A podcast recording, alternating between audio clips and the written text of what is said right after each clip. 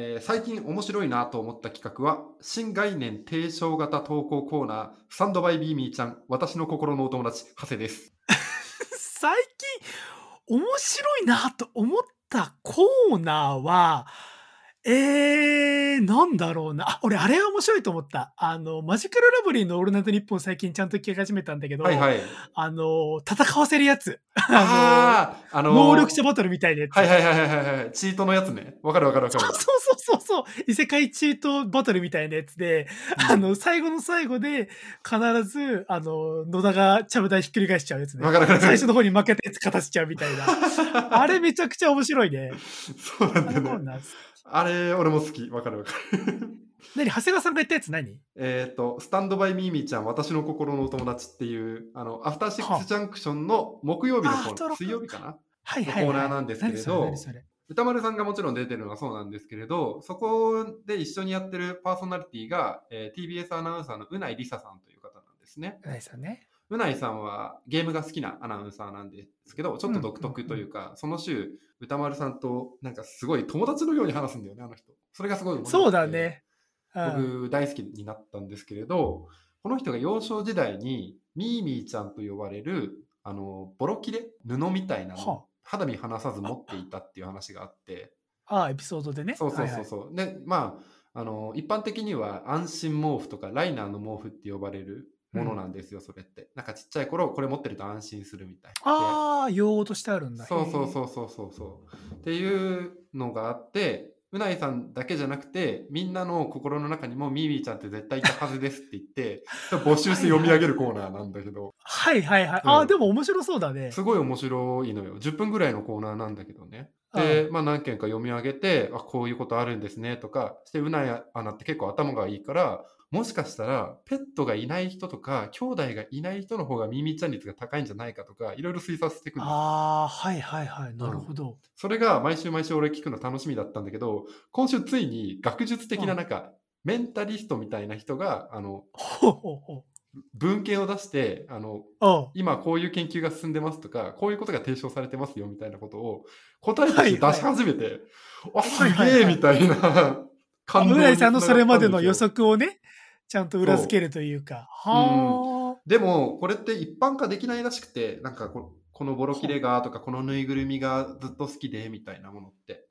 うん、うんまあ一般化難しそうだ。そうそうだからその論文の中にも個別具体のケースっていうのが本当にごくわずからしいのねだから、うんうんうんその読み上げられてるのを見て専門家の人たちもこりゃすごいみたいな眉唾ですっていうコーナーになってるらしいあ、なるほど。業界っていうか、その界隈にとっても、そうそうプロにとってもっていうね。へえ、面白いね。めちゃくちゃ面白いんで聞いてほしいです。ちなみに僕はねミーミーちゃんなるものいましたね。あのお、い。たんですか？実際に。キーマウスの水色の毛布をすごい肌身離さず持ってたんで。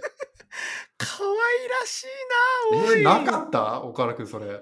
いや、あったかもしれないけど、でもなんでみんなそれ覚えて、なそれを何？いくつまで持ってたの？覚えてんの？それ持ってた自分。俺ね。それとも、後々お母さんとかお父さんに、お前は持ってたなって言われて覚えてるの？どっちなの？あ本当にそれ個人差らしくてあの、はいはいはい。幼い頃に早々に離れる人もいれば今もずっと大事にしていますみたいな人もいればっていうああ、感じなのでなるほど。本当に、はいはい。なんでしょう一般化できない。俺の場合は。中学校ぐらいまではあうん。の恥ずかしながらその毛布をなんかえ？寝る前とかあのベッドのところにちゃんと置いてたからマジか、うんマジか、マジか。俺のミーミーちゃんだったんだなっていうことを思うわけですよ。あ、それで言うと、あの、うん僕、しょ1、1歳の誕生日の時に両親からもらった熊のぬいぐるみ、でっかい熊のぬいぐるみがあって、はいはい。まあ、って言っても140センチぐらいなんだけど、まあ、1歳からすればバカでかかったんだけれども、うんうんうんそれは家を出る、大学進学で家を出るまでずーっと同じ部屋にいたね。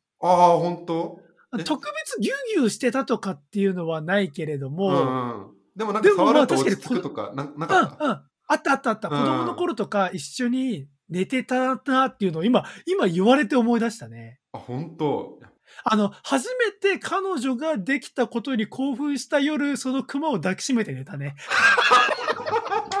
かわいいなえー小学5年生ですね。今思い出しました。黒歴黒歴史ではないよ。なんかピュアな全思い出で然はあるん歴史じゃないしみんなにあるものでその学術的な話として言われてるのは その母親の絶対的な愛とか家族の絶対的なこの庇護みたいなものがある中で、徐々に徐々に幼い子って現実に直面していくとか、うまくいかないみたいなことはいが多くなっていく間の移行期間として、それになんかこう代替を持って愛情だったりだとか親しみを持ちやすいっていうことを言われてるそうです。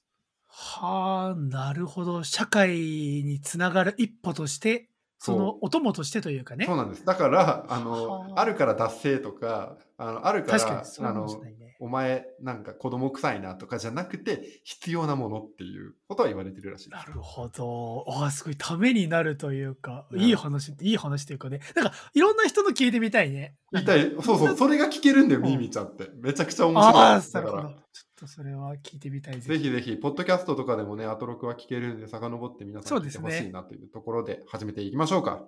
はい、ということで始まりました AM3 号館第94巻目の放送でございます。よろしくお願いします。お願いします。この番組は私エンジニアの大河とプランナーの長谷がパーソナリティを務めるキラキラバイブス全開の極貧アルチューインターネットラジオ番組です。よいしょ。よいしょ。はい、この番組は男性パーソナリティ2人がお酒を飲みながらダラダラベタベタとその週身に起こった事件だったりテレビやネットで見て気になったニュースなんかを紹介しちゃうという番組になっております。はいじゃあ早速ね、今週のお酒の方を紹介していきたいと思うんですが、じゃあまず私から今週は行きましょうかね。へいへい。えー私が今週、えー飲もうと思っているビールをですね、えー今年長谷川さんから誕生日プレゼントでいただきました。はい。気仙沼にありますブリュワリーブラックタイドブリューイングさんのナギというヘイジー IPA でございまあー、これね、ちょっと美味しそうなんですよね。すいや僕ついにブラックタイドブリューイングデビューですよお、来た。そうですよね。てか、そもそもこのナギは、2月3月ぐらいに漆田さんから送ってもらったものをずっとキープしてたやつですからね。はいはいはい。はい漆田さんっていうのは僕らのそう、ね、宮城時代の大先輩というか、はい。い、ろいろお世話になった方ですけれどもその方からうん。送っていただいたお酒の、まあ、一環ということでですね非常に楽しみ。なんかさこのブラックタイドブリングの話をしちゃうとさうんうん。ブ。ラックタイドブリングさ一番最初に紹介した時も長谷川さんちらっと言ってたけどさやっはいぱそのデザインにめちゃめちゃこだわっててさオンラインストアもあるよっていうのでさ、その時俺さあへえオンラインストアとかも出してるんだと思ったけどさこの今ナギのこと調べてたら出てきてさオンラインストア。はいはい。結構やっぱおしゃれな衣服とか、まあ、もちろんビールも売ってるんだけど、うん。売ってて僕はねついさっきね、えーエコバッグを買いましたブラックタイドあブリューイング買ったんだ。すげえ まあ、1000円だったんでね。税込みで1800円ぐらいか。そうそうそう、なんかシンプルで、ちょうどエコバッグ的なもの持ってなかったんで、ちょっといいなと思って買っちゃいましたということで、ちょっと非常に楽しみな気持ちでございます。アルコール度数7%、ピルスナータイプでオーツ麦が使われているみたいですね。はいはい、ということで、じゃあ、長谷川さんの方、お酒紹介お願いします。はい、えー今日僕が持ってきたのはですね、 Evolution Craft Brewing Company というところから出ております、ロはいットナンバー 3IPA でございます。ロットナンバー3。うわ、知らねえ。これ初めてこ。れわかんないでしょ俺もどこで買ったかもう覚えてないんだけれど、あでもこれ、すごく、なんていうか、名前がまずさ、シンプルじゃん。ロットナンバー3ってさ、もうそういうあの機械というか、1、2、3ってついてる中の3番目なんだな、みたいな。そうだよね。はいはいはい。で、そんな中でも、その Evolution Craft Brewing Company のフラッグシップビールってことはもう面として出てるってことだよね。うんうんうんうん。アサヒで言うとスーパードライみたいな。そうだね。そうそうねいうことだよね。はいはいでもこれね、もう Evolution Craft Brewing Company って名前がもうすごいからね。すごい。そっちの方がなんかもうインパクトがすごいな。うん。やばいよね。メリーランド州なんだ。そう、はあフラッグシップなんはいで、あれですよ、もはや。ドラクロワの民衆を導くでいうと真ん中のやつみたいなさ。女。あれ。はいっていうか、めちゃくちゃ、あ、すごいね。種類は意外と少ないんだ。ロットナンバー3が出てるから、 one、two とかあんのかなと思って、探しちゃうよねそういうわけでもないんだ。うんその後、そう、ページ見たらわかるんだけど、スワイプしていくと、パイナップルっぽいやつと、ちょっとサワーっぽい感じのものと、みたいなものしかないので、あそうねそうねナンバーはあマジで3、初め、 one two どこ行ったマジ？これ。one、two 人気なくて終わっちゃったんじゃない？ああ、かもね。?3 だけ生き残った的な。試行錯誤重ねた結果の3っていうことにあしておきましょ かもしれない。じゃあ、早速開けていきましょうか。う。はい。開けます。いやー、楽しみだったんだ、これ。あ、泡がすげえ飛び散った。ぴゃー。待って、マイクに泡がね、若干飛んだよ、今俺。それはね、死活問題です。まあまあまあ。あ、すっげえ香りがいい。じゃあ、いただきます。今週もお疲れ様です。あ、いいね。久しぶりにクラフトビールっぽいよ、これ。あー。IPA だな。むちゃくちゃ逃げ、逃げけど、うん。これすげえうめえ。あ、やっぱり、俺、これね、これめちゃくちゃうまい気になって IPA。あのね、なんだっけ？たんあの、トロピカル IPA っていうさ、おそらく名前のさ、ビールあったじゃん。あれどこが出してるんだっけかな？どこだろうなあの、結構派手めなパッケージのビールな、あの、IPA なんだけど。どっち飲んでた？あの、あ、どっ。ち、俺が飲んでたんじゃねえかな。ああ、じゃあわかんねえや。出てこねえ。あのね、今説明文にもあったけど、やっぱりフルーティーなキャンディーフレーバーとかシトラスをふんだんに使っている。で、大麦をすごい入れてるから苦味もちゃんと妥協してないっていうところでね、その苦いは苦い IPA っぽさはあるんだけれども、でも、その喉越しすぎた後の口に広がる甘さはめちゃくちゃ甘いから、もう本当にビールを超えてるね。これは本当に美味しい。おビヨンドビール来ました。ありがとうございます。うんよかった。あ、なんかね、夏。うん。あ、夏。あ、これすげえうまいわ。すげえ、感想が夏っていうも夏、う夏。季節に。この季節に。飲みたい。ああ、嬉しい素ね。晴らしいね。前回ね、渡したオムニポロが大失敗だった僕としては、あ、オムニポロあれ事件だからね。そうか。あれは、あれはびっくり、びっくり味でしたから。こちらのね、エボリューションクラフトブリューイングのロットナンバー3、あの、超王道でございます。なんか、ほクラフトビール屋さんでクラフトビール出してくださいって言ったら、もうこの味が来ると大満足みたいな。かなりなんかいろんなものを飲み渡っていたので、久しぶりになんかこいつに出会えたなっていう喜びああ、なるほど。原点回帰じゃないけれどもね。ありますね。そう。あはあの、口当たりとかももうちゃんとホップが効いてるアメリカン IPA なんですけれど、後味にちょっとね、甘みがあるっていうのがすごくよくって、まあ、結構スイスイいけちゃうかなっていう感じの味わいでございます。なるほど。美味しい、これじ。ゃあ今週はお互い当たりを引いたということで、楽しくワイワイとおしゃべり今週もしていきましょうか。よいしょ。はい。ということで、今週の前半パートは私、大河が喋っていきたいんですけれどもほ、いほいほいほい。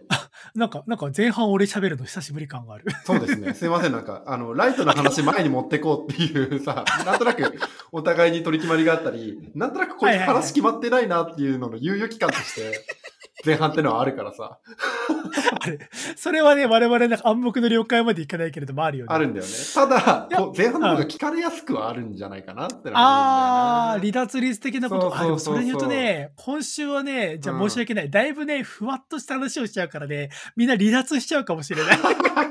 粘って聞いてくれっていうね。粘って聞いてくれ。あのー共感してくれる人は共感してくれると信じて喋るんだけれども、はい。まあ、ズバリね、食の話ですよあ。食欲の話。最高。食べ物大好き。窓口は広いです。うん窓口は。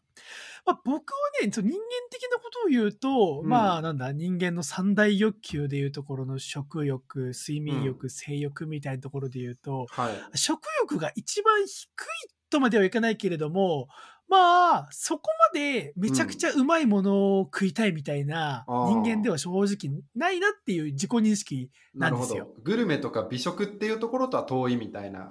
そうそうそう、あの、孤独のグルメの真逆ですよね、だから。あそこまで、あの、いろんな土地のいろんなものを食いたいんだみたいなのは、まあ、逆に尊敬するなみたいな気持ちにもなっちゃうぐらいな。うんうんうんうん。もう長谷川さんちなみにどうです？食欲、性欲、睡眠欲で言うと、性欲モンスター、長谷川さんは。まあ、言われちゃってるんですけど、性欲は高い方だと思いますよ。まあまあまあ、まあまあ別に悪いことではうん、ない。でも同じ。じくらい食欲もあるというかあ、、そう。うんそうで、だから長谷川さんはだから食のイメージもやっぱ強いんだよね。俺とその逆なところで言うと。はいはいはい。うん、だって食欲が旺盛な人って性欲強いみたいなことってよく言われるじゃないですか。あ、言うね、言うね。なんかそれの典型だと思っていて、で、うんうん年を取るにつれて分かってきたのは、俺物食べると眠くなるんだっていうので、食欲がいろんなものを誘発してるんじゃないかって。あ、食が残り2つと結びつい、密に結びついてる感じはいはいはい。睡眠欲は、あの一段低いんだけれど、なんかそこに連なってきていて、で、食を縮めると、もう大体のものが、あの、睡眠欲が減っていくから、そこで労働をするっていう。なるほど。メカニズムで僕は社会人をやってますね。いや、今日はだからちょっとまあ食にまつわる俺の考え方までいかないけれども、思った、ここ最近思ったことっていうすごい本当に特にオチもない話ではあるんだけれども。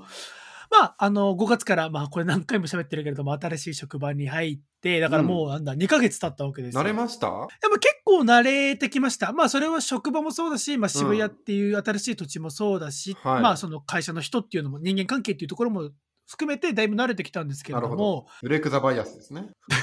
クザバイアスは僕がうん MV 作ったやつだけど、まあまあそれは一旦置いといてね。はい。まあの、遅ればせながら新しい会社に入って、まあ歓迎会とまでは言えないんですけれども、うんまあ社長さんがすごく気さくな方で、まあ、おから入ってくれたんだから、まあさすがに何もね、あの飲み会じゃないけれども、そのうんうん。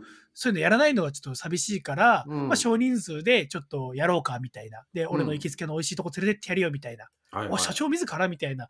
すげえいい人で、うん。で、まあ、招待というか、言われた場所をみんなで行って、うん。で、それがね、もうなんかすごいとこなのよ。なんか俺てっきりさ、適当に渋谷のよくわかんない居酒屋みたいなとこ連れてかれるんかなと思ったらさ、まあ、社長がさ、すごくおしゃれな方というか、そういういろいろなところに精通されてる方でさ、うんうんまあ、場所で言うと、表参道の裏みたいな。表なのか裏なのかよくわかんないみたいなところに連れてかれて、あるね、あるね。おみそうお店もなんかさ、地下に入ってって、でエントランスのドアもバカでかくって、開けると、なんかよくわからない金色の像が立ってて、みたいな。ああ。で、なんか、照明も一人一人テーブルをほんのり灯す程度みたいな、隣の席もよく見えねえみたいなところ連れてかれ高て、まあ、そうなのよ。あ、こんなところ、俺なんか普通にユニクロのシャツ着てますけど大丈夫ですか？みたいな感じで行ったんだけれども、まあ、うんそこで、まあ実際そのね、あの、あれ、来てくれてありがとう、乾杯みたいな感じで、まあうん普通にな仲良く飯食ってたんだけれども、はい。まあ、出てくるメニューもちろん全部うまくって、まあもう、うんなな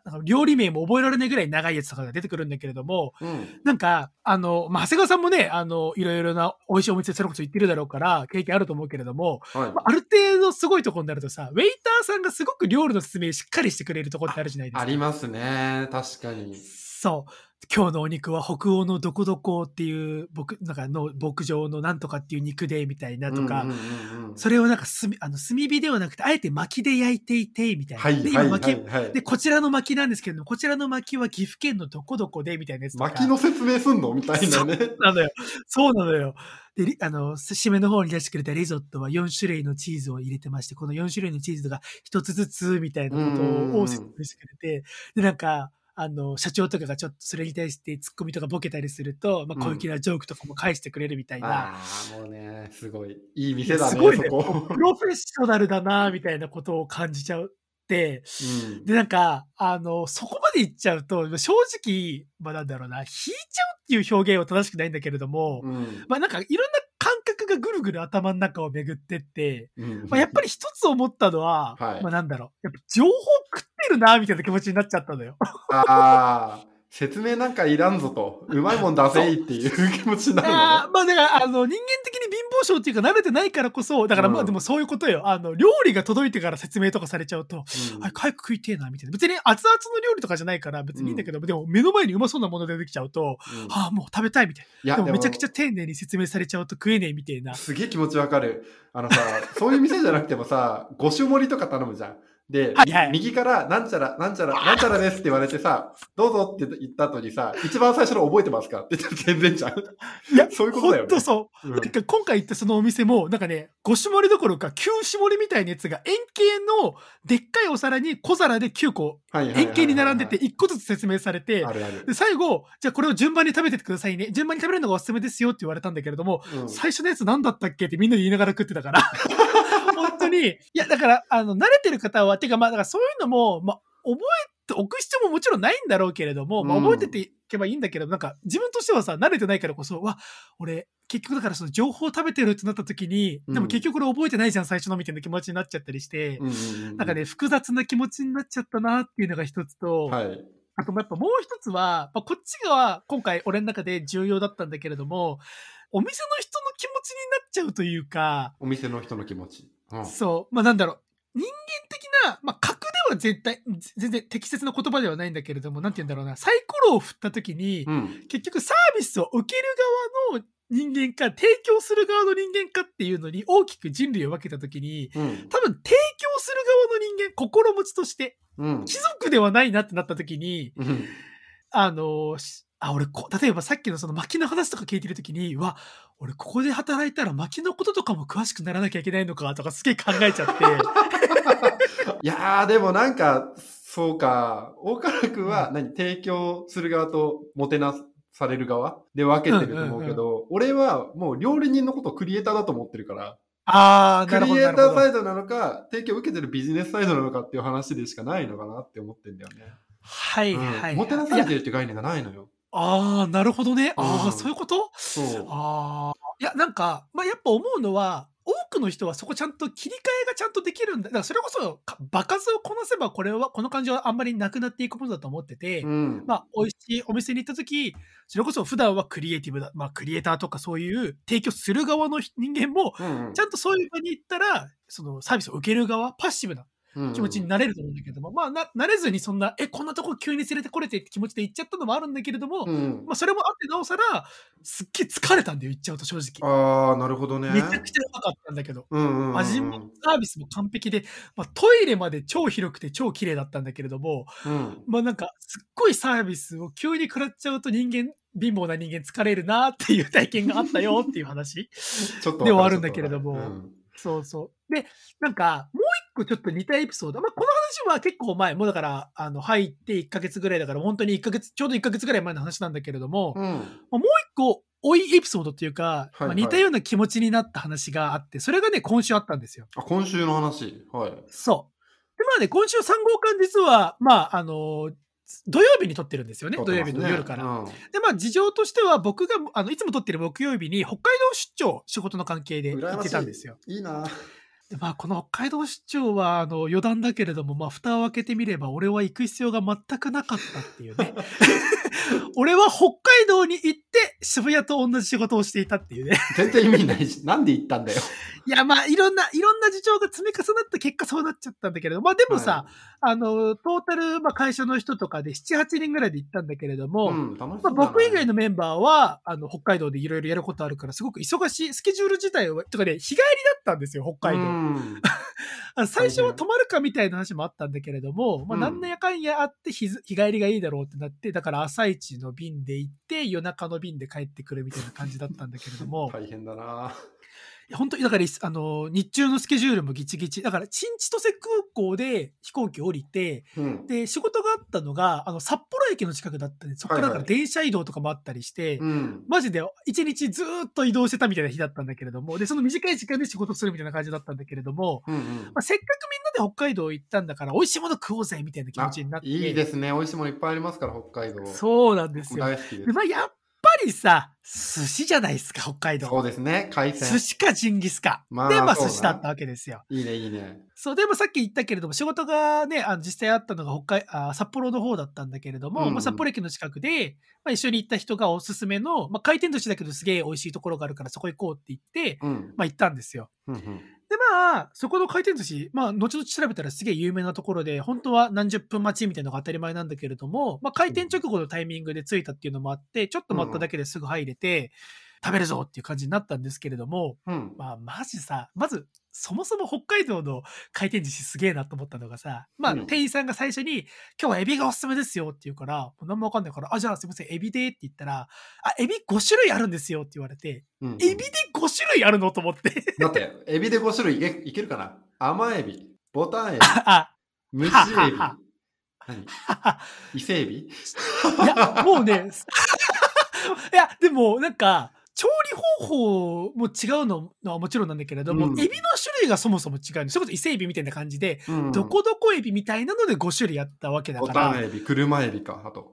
あ、そうそうそう。だから、そういう、俺は本当に海鮮系詳しくないけれども、あとだから本当に、まあ、車エビとかボタンエビもちろんあったんだけれども、うんうんうんあと本当聞いたことないようなどこどこで取れたなんとかエビっていうのをこういう調理したやつがあってみたいな。はいはいはい回転寿司ってこんな情報量の多い寿司出てくるのとか思いながら、うんまあでもその、よくわかんないから、じゃあそのエビ全部くださいとか言って、そのエビ5貫だけで2500円ぐらいするんだけど、その時はまずよくわからずに注文してて、で、まあでもすげえうまいわけよ。うんうんうん。で、まあ普段回転寿司なんてスシローぐらいしか行けないから、うわ、スシローよりうまい寿司久々食ったみたいな 感じだったんだけれども、うん。まあその寿司屋すげえうまかったんだけれども、まあうんその東京からみんなで行った7、8人のメンバーカウンターだったんだけれども、まあ寿司素人集団だから、うん。やっぱね、注文が雑なんだよ。みんな、あの、うすうす自分たちで気づいてたんだけれども、はいはい普通さ、ちゃんと、あの、まとめて注文するんだけれども、まあ結構若いメンバーっていうのもあったし、その寿司食い慣れてない感が若干出てたんだけど、同じ注文を2回言っちゃった。俺がサーモンって言った後に、隣のやつもサーモンって言っちゃうようなことよ、要は。まとめて言えみたいな出せよみたいな、そういう。そうそうそうそうそう。でもなんか全員、まあそれこそ時間に追われてたっていうのもあって、集計するのもあれだなみたいなのも若干あったんだけれども、うんうんまあ、そんな感じで、自分たちで注文しながら、あ、これ店員さん的にすげえめんどくせえだろうなとか、うんうん正直思いつつ、でももう申し訳ないっていう気持ちで、まあ寿司まうまいしパクパク食ってたんだけれども、うんうんうんまあさ、そんな我々の雑な注文を、おそらく年下であろう女性の店員が我々宅の前についてたんだけれども、うんまあ、その人がめちゃめちゃビシバシさばいていくわけよ。うん。でさ、なんか、あの、回転寿司なんだけれども、その店員さんがちっちゃいマイクみたいなやつ持ってて、そうんうんの厨房の方にオーダーを送るみたいな感じだったんだけれども。まあ、生たく、何々一丁、何々一丁、何々一丁、みたいな、すごい本当に流暢にバンバン喋っていくわけ。はいはいはいはい。すごいなって思いながら、で、そこで、またさっきの高級料亭の時の大河原くんがまた出てきたんだけれども、今度は、その時思ったのが、わ、俺、このバイト絶対できねえだろうなって気持ちになっちゃって。いや、まあ、大丈夫。この時俺もできない、俺もできない、それは。そう、この時もまた俺はその要はサービスを受ける側、エビをバカバカ食えばいいのが、うん。その頑張ってる女性店員が、そのあ頑張ってるっていうかビシバシさばいてる女性店員を見て、そっちの立場になった自分を考えちゃって、もう俺正直言っちゃうと店員さんに言っちゃったもんね。俺その仕事できないっすよ、みたいな。急に言っちゃって、女性店員も急にこの曲何言ってるんだみたいな、ああ、ありがとうございます、みたいな感じになっちゃって、一緒に行った社員さんも、あ、お前急に何店員さんに喋ってんのみたいな。ナンパしてんのみたいな空気になっちゃって、違う違うみたいな感じになって。いや、なんか、その、まあ、寿司、結局、気持ちよりも寿司のうむさが勝っちゃって、結局4000円ぐらい一人で食ったんだけれども、結構いきましたね。結構いった。まあ、だから寿司で2000円ぐらい食ってる、あ、エビで2000円ぐらい食ってるっていうのもあるんだけれども、まあ、他にもね、2階建てホタテみたいなメニューが。何それホタテがね、すごいね。普通のホタテがもうまずバカみたいに分厚いんだけど、その上にさらにホタテみたいな。要はその2貫で4貫分ぐらいのホタテ乗っかってますよ、みたいなやつだったんだけすど。ごいな。まあ、それがうまくったりとか、まあ、いろいろね、美味しいもの他にもあったんだけれども、でもなんか会計終わった後に、うん心に残ってるのはうまさと同時に、あ、俺ここでは働けないだろうな、みたいな、全然考えなくていいこと考えちゃうみたいな。そのさ、なんかね、2店舗で店員さんのことを思っちゃうみたいなところってあるじゃん。それって申し訳なさなの？それともイフなの？その。イフだね。どちらかというと。はいはいはい。なんか、サービスを、要はサービスを受け、慣れてないんだなっていう話ではあるんだけれども、だからよく言うじゃん、なんかさ、うん一流になりたければ一流のものに触れろみたいな。はいはいはい。何それって俺は正直思ってたけども、うん。なんかちょっとそれが分かった瞬間でもあったんだよね。まあそれが意図するところが全く同じかっていうと、もしかしたらそうじゃないのかもしれないけれども、俺の中ではなんかちょっと、あ、そういうことなのかなともちょっと思った。要は自分が将来さ、その一流のその提供する側になりたいって考えたときに、うんうん受けたことがないものは自分はできないだろうっていうところになうん。ったら、全くそうだと思うよ。うん。うんなんて言えばいいのかなそれってさ、なんだろう、大川君はさ、自分の側とか、もしも俺だったらに寄せすぎちゃうんだよね。ちょっと受け慣れてくると、え、こんなこともしてくれるんですか？みたいな。はいはいはいみたいな。っていうはいはいはい気持ちになってきて、なんか、自分と別個の個体としてちゃんとその人をリスペクトできるところってきっとあるんだと思うんだよね。あー、なるほどね。そうそうそう。そうか、自分と別個の人間としてその人をリスペクそうト。そうそう。あー、できるかな、俺に。俺たちの世界だったらこういうことを今してるんだろうなって置き換えるとか、うんうんうん、なのかなっていうことは、あー思ったりします。そういうことか。うんそういうことか。料理人じゃなくて、じゃあ例えば自分のエンジニア業界だったり、まあ、うん広告業界だったりだったら、こういうことに活かせるだろうな、みたいな。あ、でもそれはなんか大人な考えというか、そうだね。そういう、なんだ、変換ができるようになるのが大事なのかもね。ね。なんか一流自分がその立場になるというのがねその、なんていうのかな、こんな手法でしや仕立てました、どうぞ召し上がれっていうのをさ、例えば、え今旬の浜辺美波ちゃんを使って、こういう手法の表現をして、こうやって出して、こうやって話題化させるんですって言ってるのとほぼ同じだと思う。はいはいはいはいはい。そっか、今なるほど俺、浜辺美波食ってんだなと思いながら。サービスを提供してもらってるわけですよ。そういう、まあそうか。痴漢をするとね、車エビは浜辺美波だけだったから。そういうことになりますね。いや、でもね、いや、まあでもそういう、それは一つ、あの、大事な要素というか、そういう考え方大事だなと思いつつ、うんうん。まあ、なんだろう、少なくともなんか自分のことを考えたときに、自分にとってじゃあどういう飲食店がベストなのかな、今現在においてって考えたときに、うんうんうんなんか思い浮かぶのが、はい。まあ一個あって、うん。僕前職、まあ面白法人カヤックっていうね、うん。会社に勤めてたんですけど、あのはい。最近、あの、面白ほ、俺さ、あの、面白法人カヤックの紹介をするときに、あの、全然面白くない面白法人カヤックってとこにいたんですけどっていう紹介を言い過ぎてさ、うん。最近周りの人がさ、でもうん。カヤックって面白くないんでしょっていう話を俺に振ってくるがゆえにさ、だんだんムカついてきちゃって あでも、まあでも、ほここら辺にいる人より全然面白いですよねとか言って変な空気になっちゃったのがここ最近2回ぐらいやってさ、やめろやめろ。俺性格やばいなと。ちょっと、あの、面白が立ちすぎちゃってるから、落とそうとした結果、本当に面白くないと思われちゃったんだ。そうそうそう。で、面白くないって思われたことに自分は自分で言ったんだから責任持てばいいのが子供だから向きになっちゃって、いや、でもそんなこともないですけどね、いい人も面白い人もいましたけどね、みたいな。お前が言ったんだろ、責任持てよ、みたいな、本当に申し訳ない空気にしてしまうことが最近あったんだけど誰も悪くない状況。俺だけが悪いよ、と。まあでもそのカヤックのに、あの、まあ、鎌倉にオフィスがあって、社員食,、食堂があったんですよ。はいはいはい。岡田君、社員食堂の話めちゃくちゃするもんね。大好きだよね。そうなのよ。僕はね、本当にその社員食堂に入り浸ってて、本当にそこ居心地が良かったんですよね。うんうんうんまあそこの居心地の良さっていうのを考えたときに、まあそこって、まあ今よく知らないけれども、まあ当時は、てか開店当時から愛子さんっていう、まあ本名だけれども、うんうん。まああの素敵な店長さん、まあカヤックの社員なんだけれども、愛子さんっていう人が、まあお店回してて、はいはい。でね、このカヤックの社員食堂面白いのが、週替わりで、えーっとね、あ、要は、カヤックの社員食堂って愛子さんが料理を自分から一から作って出すんじゃなくって、うん鎌倉とか、まあ鎌倉近郊のすでにあるお店が、えー出店する形なんですよ。ああ、なるほどね。あの、そうそうそうちゃんと箱があるから、そこに入ってきてもらうような形になるわけです、ね。そういうことです。要は、そう、本当に箱なわけですよ。だからうん北鎌倉で実際にもう和食料亭としてやってるところが、じゃあ7月の第何週は、カヤックさんの社員食堂でもおお料理出しますよ、みたいな。ポップアップストアみたいなことだ。そうそうそうそうそうそうそう。鎌倉料理のポップアップストアとしてやってて、うんうんでもまあ毎週、そのだからいろんなお店の店員さんと愛子さんが一緒に料理作って提供するっていう流れだったんだけれども、はいはいはい、はい。さっきの流れから言うとそういう本当に鎌倉のいろんな、本当にね、びっくりするほど、え、これ普通の顔して行ったら俺その店入れないじゃんみたいな超高級料亭の人とかも、うんうん、まあ実際のお店で出してる料理からはちょっとよりポップというかお安いランクのものだったりするのかもしれないけれども、でもまあ本場の味みたいなやつとかがその社食で食えたりして、でもその時は俺あんまり気負いせずにいけてたのがやっぱり愛子さんっていう人間性がすごく良かったんですよ。うんうんうんうん。まあ愛子さんとは俺すごい仲いいからここで愛子さんを褒めてるのすごいもしも万が一聞かれたらすげえ恥ずかしいんだ愛子さん聞いてる？恥ずかしい。さんこのラジオの存在を知ってるって言ってたから、もしかしたら聞かれてたりしたら恥ずかしい可能性ある。でもね、なんかやっぱ思ったのが、あのね、この年になるまで俺は人と、まあ、飯は誰と食うかより味でしょ結局みたいなことを自分の中では思ってたんだけれども、うんうん、結局俺は全然そんなことなくって誰と食べるかっていう人間なんじゃんむしろっていう。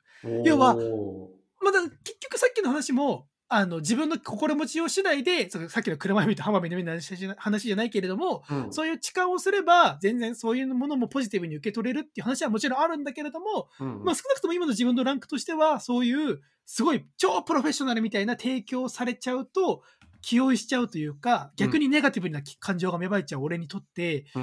やっぱ愛子さんみたいな、やっぱ気さくで自虐とかしつつちゃんと仕事は一流のことをやるみたいなうん。人と飯を食う。その人が作った飯を食うってことが、すげえ楽しかったし、居心地が良かったんだなっていう。だから俺の中で、結局、いや、人と飯食うの苦手なんですよって言ってたのも、結局うんうんうん、お前は一緒に飯食いたい人と飯食うってことがあんまりなかっただけであって、本当あ、これよ、いや、待って、今のすげえ失言感があるな。いやいやいいんだよいいいんだよ。ぼっち飯もいいんだよ。俺もほぼ一人で食べてる、最近。そう。だから、まあ結局、でも結局、その気負いをする、だから初めての人と飯食うのはやっぱり今でも緊張するんだけれども、うん。うんだからっって、あの、人より味でしょっていうのもやっぱり間違ってて、俺は人間的には味よりも誰が出し作ったものを誰と一緒に食うかをうん。大事にする人間なんだなっていうことを、ここ最近。自分を悔い改めた、見見直見直した瞬間、うんことがあったっていうところでね。なるほどね。うん。はいはいはいはい。あ、でも、俺もそどっちかというとそっちはあるかもしれない。割と一人で食べることがほとんどなんだけれど、あえうんうんて何か人とご飯食べようってなった時って、もう本当にその人といる居心地がいいとかなのか、うんうんないし、あの、これからそう仲良くなりたい人みたいなことになってくるんだと思う。それは友達関係でも、あの恋人関係とかでもそうだと思う。ああ、ごなるほど。飯食べるっていうのは一個のなんか俺の人間関係の作り方というかイベントとして大きいんだよね。だから年を経てだんだん大きくなってきたっていう言い方の方がいいかもしれほどああ、なるほどね。ない。うん。昔はね、もう、まあでもそうだよね。うんしようぜとか、キックベースしようぜってどうにかなっていたものがだんだんだんだんさ、なくなっていくからさ。そうなのよね。社会人ね、キックベースしないんだもんな。すればいいのにな、みんなしてほ。しいんだよな。あの、虎ノ門のカッパのところとかに線引いてさ、俺キックベースしたいもんな。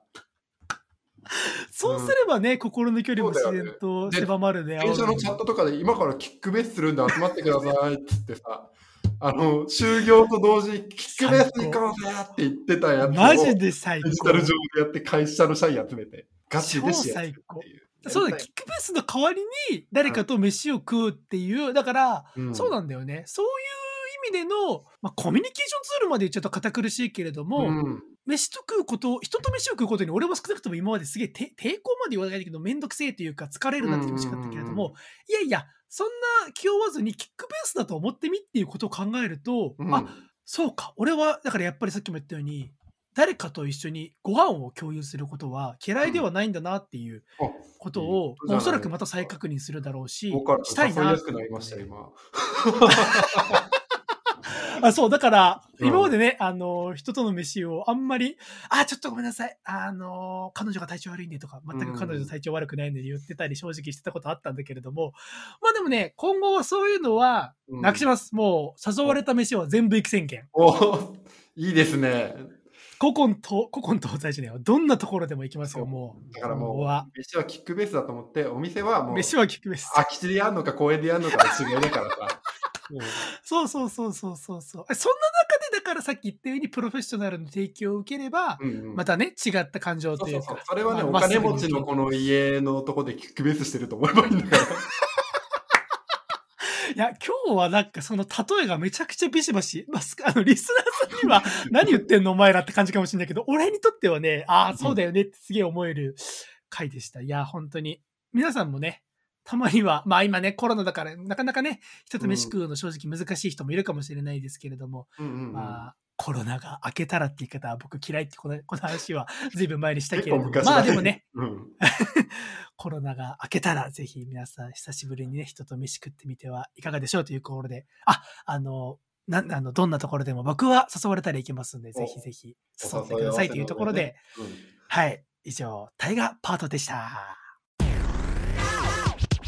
はい、後半は、長谷川パートやっていきたいと思うんですけれど、えーはいはいとね、先週の終わり頃に話した仕事がちょっと一段落して、今、つきものが落ちたような感じなんですよね。お疲れ様でございます。結構過酷でございまして、過酷なえあれですよね。あの、コンビニフード、コンビニスイーツ？そうそうそうそう、コンビニスイーツのやつなんですあれ食べましたよ。むちゃくちゃうまかった。あ、嬉しい。それはあれマジでうまかった。担当してる料理に尽きるんですけど、めちゃくちゃうまいんですよ、あれね。うん若干、まあ、お値段張るというか、230円ぐらいだっけ？ちょっとコンビニスイーツにしては割高なんだけれど、でもまあ、このぐらい払ってもこれ食べれたらいいかな、みたいな。ちょっとサイズちっちゃいけど、ぐらいかなっていう全然関係ない俺の、あの、うんちょっと東京で知り合ったおしゃれな大学生の女,、女子の女、女子大生がうんインスタのストーリーズにめちゃくちゃ上げてて、これ超美味しいみたいな。やったーそういうのめちゃくちゃ嬉しくて、俺は会社の、の喫煙所でも、その、迎えに女の人がこうちょっとさ、電子タバコ吸いに来た人がいるんだけど、その人が、その、紫のラムレーズン味っていうやつをさ、あ食べた食べた。置いててさ、すげえ、本当に人って物買うんだ、みたいな。びっくりしたと反面嬉しくなったりとか。でもわかんないけど、広告やってってる人にとったら一番嬉しい瞬間そうだね、妙利に尽きる。なと思うんですけれど、まあでもこれはこれで、あの、なんでしょう、ローンチしてからプロモーション期間に至るまで非常に大変ではあったんですよね。無茶ぶりも多かったですし、うん、まあなんか、あの、愚痴を言うと止まんなくなっちゃうぐらいには あまあまあ、それはね、うんオフエアの時に喋りましょう。そうそうそうそう。まあこういうことはね、乗っけてはいけないなっていう、あの、感覚は働いてるんですけど、じゃあ、そのう溜まった鬱憤みたいなのってどこで発散すればいいんだろうっていうこと？ストレス解消法ってあるじゃないですか。ああ、まあ、いろいろありますよ、う方法は。運ね動したりだとかね、そうそうそうサウナ行ったりとかね、人によって叫ぶとかさ、いろいろあるじゃないあカラオケとかねそうそうそう。でも今カラオケ行きにくいなみたいな方あるんですけど。あまあ確かにうん。で、だ？僕はね、今回見つけたのは、てか手法として、結局、振られた後に恋愛映画めっちゃ見たのと同じパターンだったなと思ってて。ああ、ありましたね、それうんはつい最近ですけど。今回見たのは、めっちゃヤンキー、ヤクザ映画見るっていう手法なんですね。ああ、なるほど、もうそれこそ血生臭いというか、そうドンパチあるようなやつを見てストレス発散ね。はあ。で、まあやっぱりさ、恋愛映画はそこそこ頭使うけど、人気者ってね、頭使わないんですよ。あの、まあ、そう。ね、どこどこの組のものにやられただって、みたいな。はぁっつって。こっちのメンツが立たねえっつって、殺しを行うとかさ。はいはい。あとは、なんだろう、よくあるパターンとしては、警察が主人公で、あの、はいはい。丸丸棒っていうさ、あの、暴力団とかを、こう、押さえつける奴らなんだけど、聞くねそう。もうクリーンなことやってらんないから、ヤクザにスパイを送り込んで、なんかこう、そこと蜜月な関係になって金の渡しがあったりだとか、そういうはいはいはい。こととかをしつつも、あの、殴り合いとか喧嘩とか抗争みたいなことに巻き込まれていくっていうね。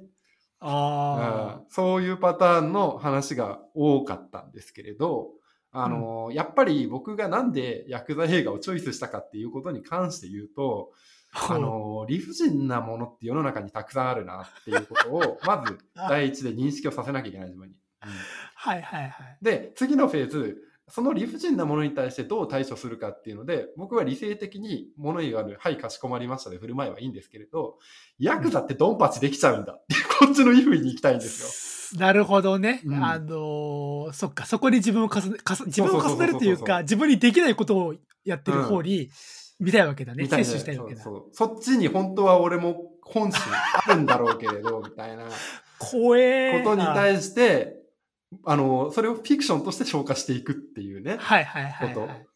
をやりたいなと思って見ていて、で、なおかつ、その映画自体は結構ヤクザものって多いのが、何々構想とか何々事件とかって、割と史実に基づいてるんですよ、これがまた。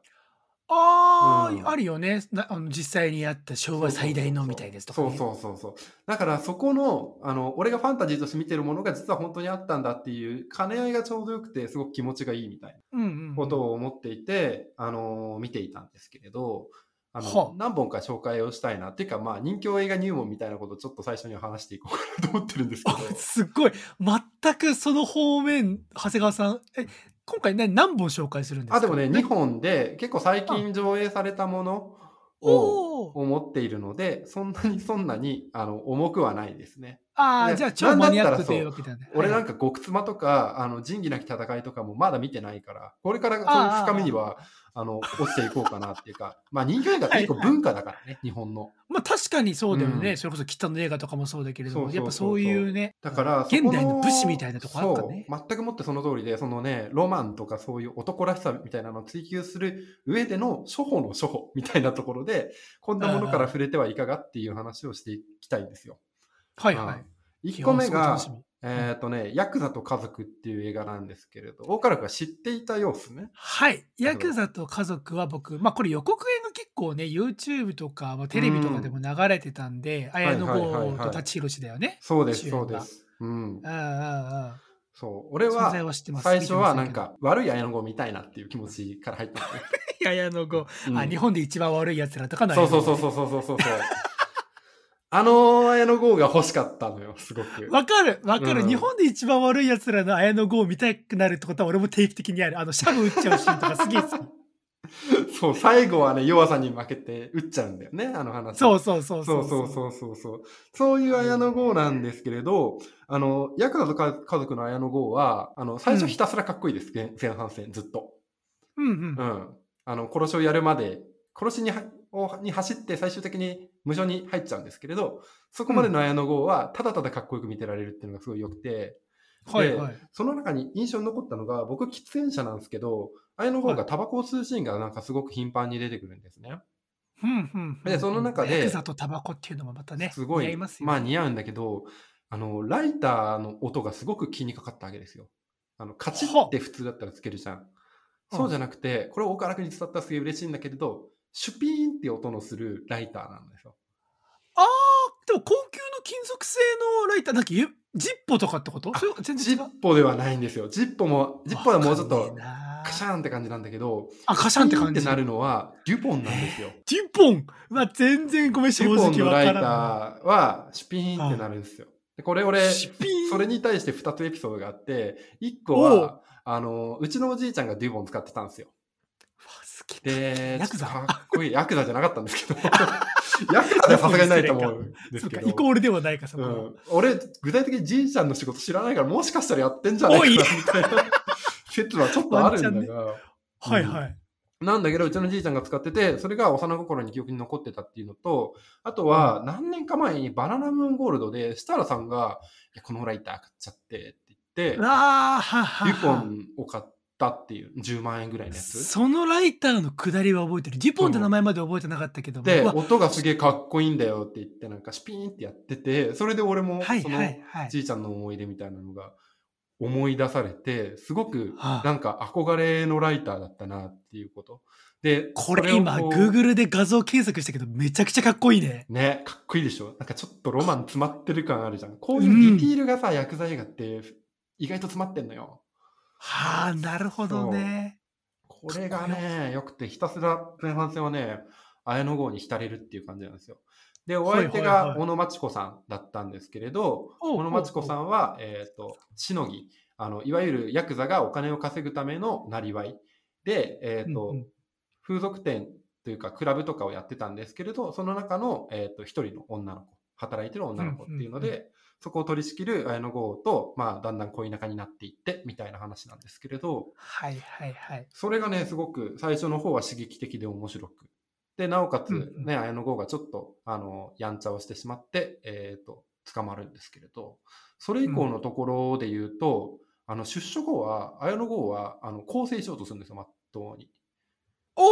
足を洗うわけだ。そう、足を洗って、えっ、と、これからどういうふうに、あの、15年ずっと刑務所に入っていたから、あの、時代の流れだったりだとか、その組がすごい弱体化しているから、そうならざるを得なかったっていうのが正しいんですけれど。なるほどなるほど。なんかそういうところで少しこう悲しげな感じだったりだとか、周りがその綾野剛に関わってちょっと不幸になっちゃったりだとかっていうこととか、はいはいはい。ヤクザ自体の時代の移ろいとして、なんか若いヤンキーみたいな奴らが今俺らがこち切ってんだよとか、ヤクザなんてもう古いぜみたいな価値観があったりだとか、すごくこういろんなところからあの感情を刺激するようなものだったんで、あの、うん。なんでしょうね、単純にドンパチするものっていう落とし方じゃなくて、人間ドラマとしてすごく、あの、は向き合えるような作品がヤクザと家族っていうものになっているんですね。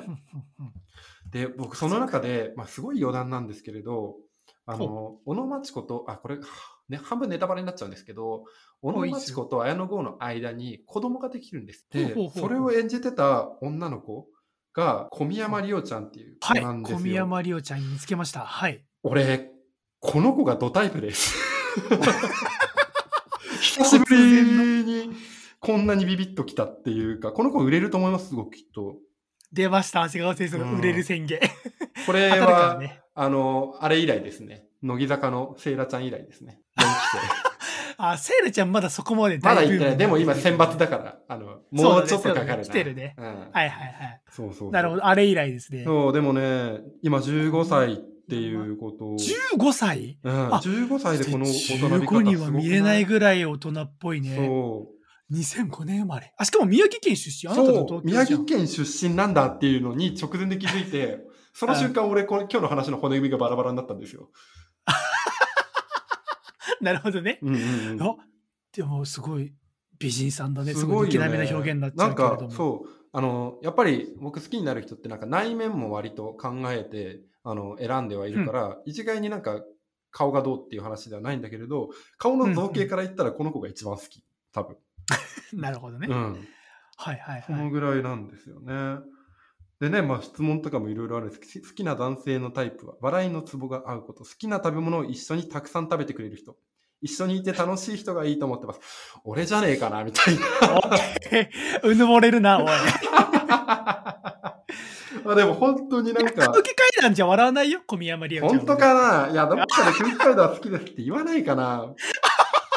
もうちょっと、あの、2、3年したらもうちょっとこう主演作が出てきて、番宣とかで絡んでくるし、空気階段もその頃にはキングオブコント取っていい感じになってるか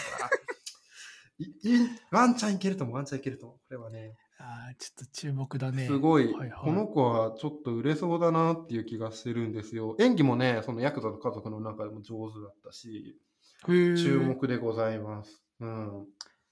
というところがね、1本目の、えーとヤクザと家族なんですけど、ちなみにこれはネットフリックスで、えーと今無料で見られます。なので、ぜひぜひ岡田君も入会をしてください。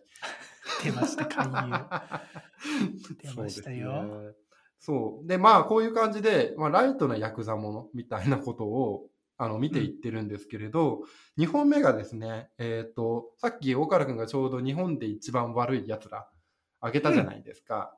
あの、同じ監督。でございます。おはいはいはい。監督のお名前が白石、あの人の、下の名前が難しいんだよね。白石和也さんですね。そうですね。白石和也さんという監督がやっております、古老の地という古老の地、孤独な狼の地と書いて古古老老の地。はいはい。はい。ちなみにこれは8月の20日かな？に、うんえっ、と、劇場でレベル2という2作目がロードショーされるんですけれど、はいまあその予習として今から見ておくのは面白いかなと思っています。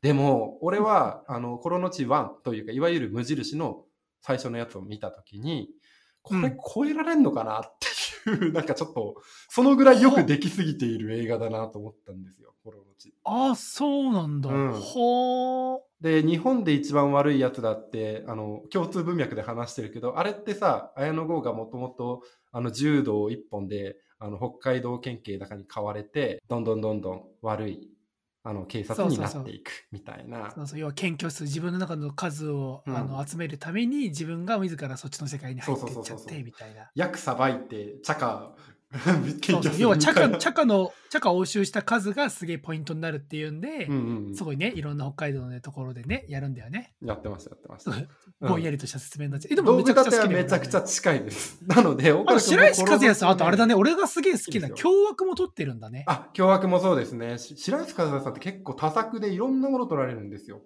はいはいはいはい。うんあなのでそういう血生臭いのが多いんだ。い。面白いんですけれど、じゃあ先に監督の話からしちゃいますか？ほでう、この人って何が素敵かっていうと、まあ、あるインタビューで、社会の片隅にいるダメな人たちにフォーカスを当てることっていうことを言ってるんですよ。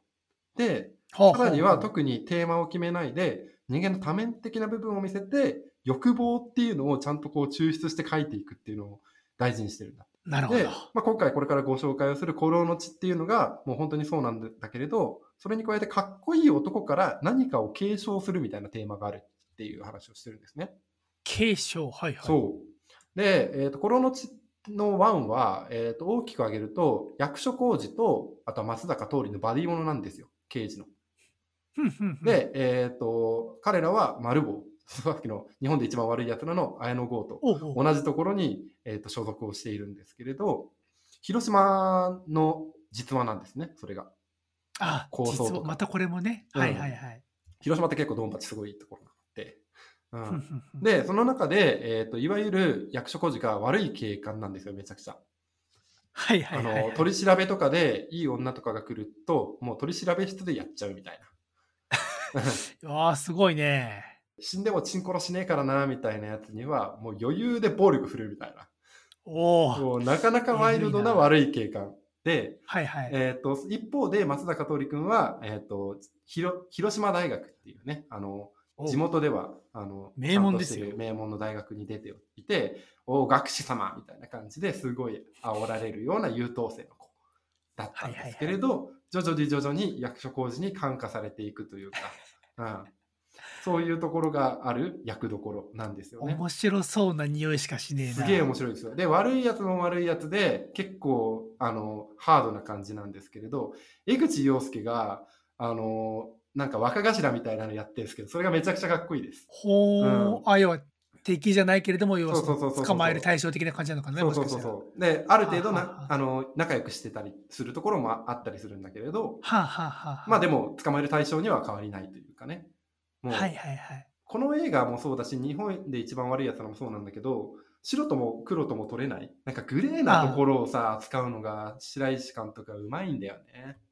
確かにね。うん、そこがね、すごくよくわかるし、その全く白だった松坂桃李が徐々に徐々に黒に染まっていくような、その描写だったりだとか、その中でも、それがなんか社会的に良しとされないんだけれど、その役所広司とあの松坂桃李の間の絆だったりだとかっていうことも、あそう、黒く染まってっちゃう白の気持ちもわかるみたいなね。うんうんうん、あもうこれが男だ、ロマンだみたいなことに近いですね。うん、なるほど。結構でもね、これに関して一個注意すると、めちゃくちゃ、あの、ヤクザというか、その組合の人たちの暴力シーンが残酷です。それだけ言っときます。もほーう最初の5分で、あーってなります。あで、これが耐えられるというか、これが通過できると、ちゃんと物語がスッと入ってくるというか。うんーはいはい。あ、今見たら Amazon プライムでも無料で見れそうなんですそうそうそう、コロの。のちはね、見れますよ。すごい面白いです、これ。そうなんですよ。なんかね、そこが素敵なんですけれど、ちなみにね、ワンで出てくる女性が、牧陽子さんですね。やっぱりさ、ヤクザものって思うのはさ、さっきさ、小宮山里央ちゃんとかもそうなんだけどさ、あの、綺麗どころちゃんとキャスティングするよね。そうねう。ん。すごくそれを思っていて、あの、やっぱりクラブのママとかが牧陽子似合うんですよ、これがまた。似合ううんね。で物語の方でも中核で関わってきたりとかあとは松坂桃李をこうと恋仲というか徐々に徐々にこう恋愛関係みたいなところになるのかなんないのかっていうせ瀬戸際のところに阿部純子さんっていう女優がいるんですけどその人の演技もねすごい光ってましたほ最高う。です阿部純子さん阿部純子さんはね結構いろいろ朝ドラとか出てたりとかあとちなみに俺がエキストラ的になんかやってたドラシスターズって、えっと、映画の主演でもあったから俺実はちょっと会ったことがあるんですけどめちゃくちゃ綺麗なああ、方なるほどね。うん、いやー、その時にな、コロのち見てました、最高でしたって言いたかったなっていう気持ち。そのぐらいですね。うん。コロのちはね、そんな感じでやってるんですけど、2は西野七瀬ちゃんが出るんで、そこでああ、、そうなんだ。あの、おとない。しい西野七瀬がどんな芝居をするかっていうのは個人的な楽しみなところの一つです。確かに。うん。薬剤映画になっちゃう。まあでも確かにその意味では、なんか系統的に綺麗どころとしていいところうんうんうん、いいところではあるとは思うんですけどね。うん。2はね、松坂桃李がメインの話になるから、役所工事の穴を埋められるのかっていうところが、俺の中では割と大きい、なんか引っかかりではあるな。そのぐらい1がよなくできてた。ね。日本アカデミー取ってますからね、これ、ちなみに。ああ、そうなんだ。そうなんです、そうなんでちょっす。と。こってれチェックいうところもね、進めつつなんですけれど、まあ、こんな感じで、あの、続々と薬剤映画、ヤンキーもの、ガンガンガンガン見ていって、僕は、あの、仕事の上でのストレスみたいなのをちょっと発散していたっていう話なんですけれど、まあ、総論としてじゃないですけど、ヤクザと家族ならぬ、ヤクザと広告みたいな共通点ってあるかなと思っていて、ヤクザと広告？はいはい。はい何ですか、うん。どんな共通点っていうか？まあまあ、1個目はしのぎっていう概念ですよね。いわしのぎ？うん。広告のしのぎってどういうこと？あのーヤクザのしのぎって基本的に役、釈迦、うん。あとなんだ、えっ、と、風俗店の書場でお金取っていくとか、っていうことになっていくんですけれど、まあ、広告は広告で基本的に、あの、広告しか売るものがないんで広告売るんですよ。ただ、これはお金になる案件だ、お金にならない案件だ、みたいなことがすごく分かれるわけです。はいはい。そこの主者だったりだとか、あるいはあの ACC だとか、今もあのちょっと話題になってたりとかするんですけど、カンヌとか、ああいう賞を取るための、あの、なんでしょう、広告の作り方みたいなのもあるのかなって思ってるんですよね。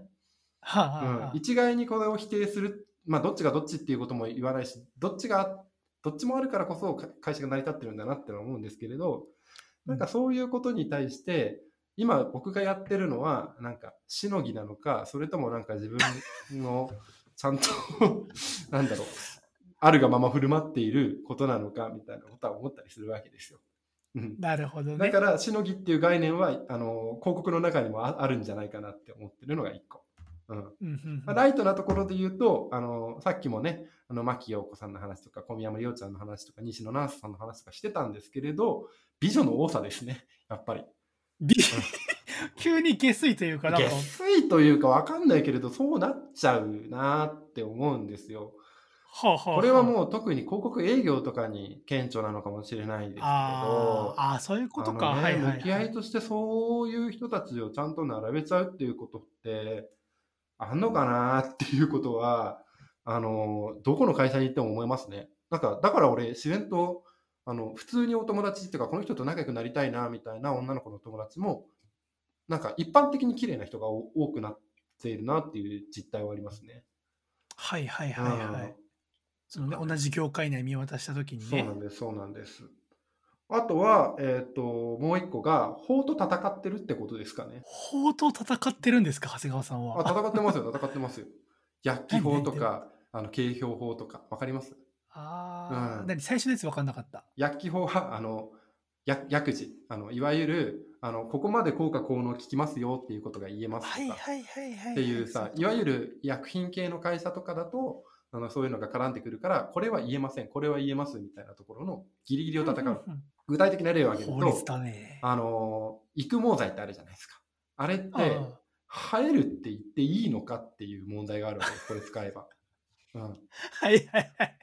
そこに対して、グレーなコピーを出してるところが一個ありまして、割とテレビ CM とかでも見るんですけど、草薙くんがやってるね、ミノキなら生えるってやつ。あれどうやって通したんだろうと思ってるんですよね。ああ、入るって表現はグレーなんじゃないかっていう、じゃあその業界の常識から考えると、えっ？ていう感じなんだ、あれは。攻めたなと思ったし、ミノキならの、ミノキが商品の名前を指してるのか、な何を表現してる、言ってるのかがわからないから、あの、一般的にはわからないところにはなってくるんですけれど、そういうグレーなせめぎ合いは、ああ、それ面白いね。なんか表現上にはね問題感からすると、うん。特に気に、まあコピーでその意味だとあんま気にしないけれども、うん。知ってる人からすると、あ随分言うとこ、うん言っちゃったね、みたいな感じなわけだ。そうそうそうそうそうそう。まあ、あとは表現一つの話なんだけれど、最近ちょっと、あのよくあるのがさ、やっぱりあのステマ？ないし、あの表現上これは言えないんじゃないですかっていうことに対してのこう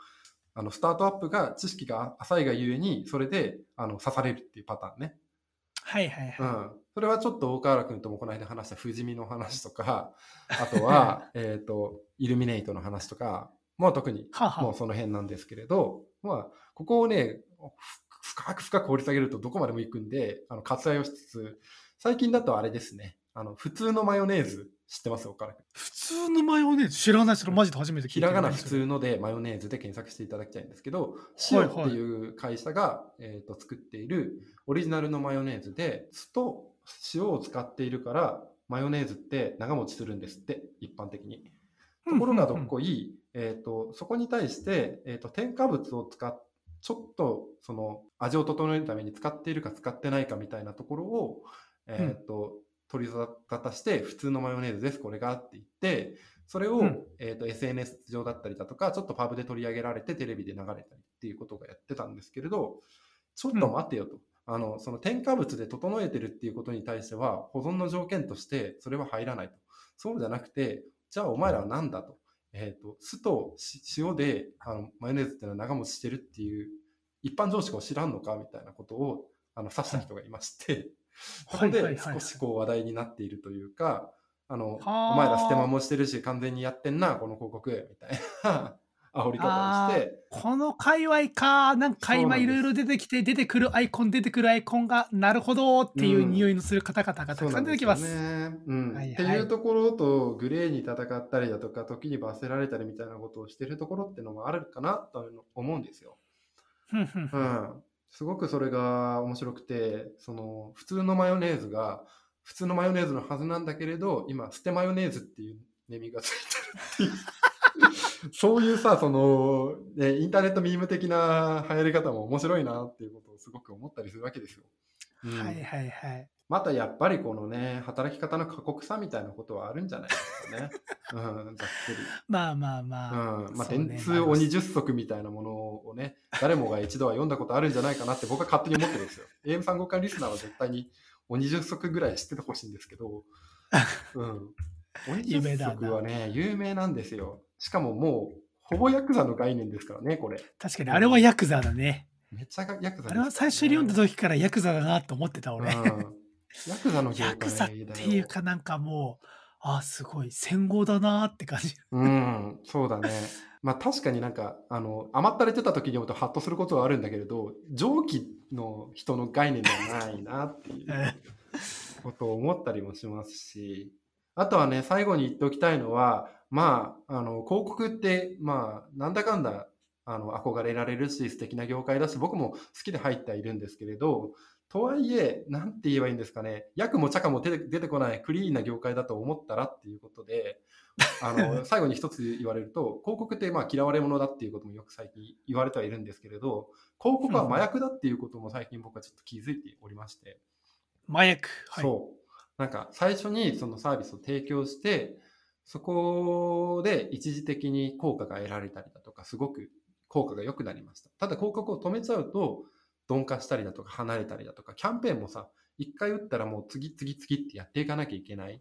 そういうことに対して期待する人たちが集まって、えっ、と、ある程度のボリュームを作っていくみたいなことって行われることなので、うんあの、手出すときは覚悟した方がえええぞって思ってますね。なるほどね。うん残るしね、今の時代ね。あの、フェーズによっては必ず必要なことではあると思うんだけれど、とはいえ、定期的にお付き合いをしていったりだとか、ある程度逆に、あの、どうですかって言ってさ、こう、あの、役を巻きに来る広告営業とかに対して、ノーって言えるかどうかみたいなところもまたちゃんとあるのかなっていうのは思いますね。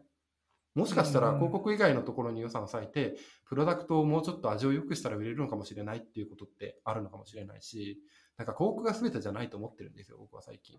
うん。なるほどね。そう。結いうことはね構切り込んだこと言いますね。わかなり自分の業界。攻めてますね、今日ね。確かにね。うん。